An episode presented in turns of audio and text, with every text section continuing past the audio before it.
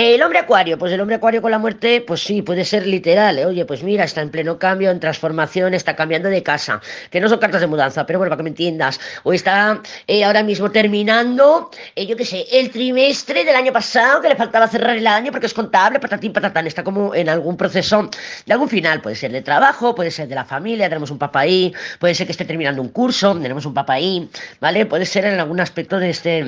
Pero también otra de las manifestaciones de la carta de la muerte puede ser distancia. Es decir, no hay cartas de viajes, pero a lo mejor hay un entorno, eh, un corte o una distancia de su entorno familiar.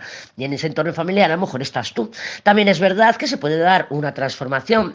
Escúchate a Capricornio, porque ahí lo he comentado. Entonces se puede dar una transformación de, alguna situación. El Papa y el Sol son energías em, amigables, familiares. Entonces, pues bueno, a Acuario le gusta entrar en las relaciones estables a través de la amistad. O sea, es decir, me gusta esta chica, pero yo primero genero un vínculo de amistad y luego llevo la me caso con mi mejor amiga, ¿vale? Eso es muy acuariano. Entonces, porque buscan ese tipo, entonces, de vínculo. Entonces, con el Papa y el Sol, pues puede ser, pues eso, que haya una separación de su entorno familiar o que quiera una transformación de su entorno más cercano. En este caso, amistades, familia, mm, compañeros de trabajo, también podemos incluirlos. Pero yo lo veo muy, muy positivo y muy favorable. Entonces, si tú ves que a lo mejor esta semana no se comunica, está distante, porque la muerte también es un poco fría, es un poquito distante, es que está sufriendo algún tipo de final o de transformación en su vida. ¿eh? Entonces, de paciencia, de paciencia.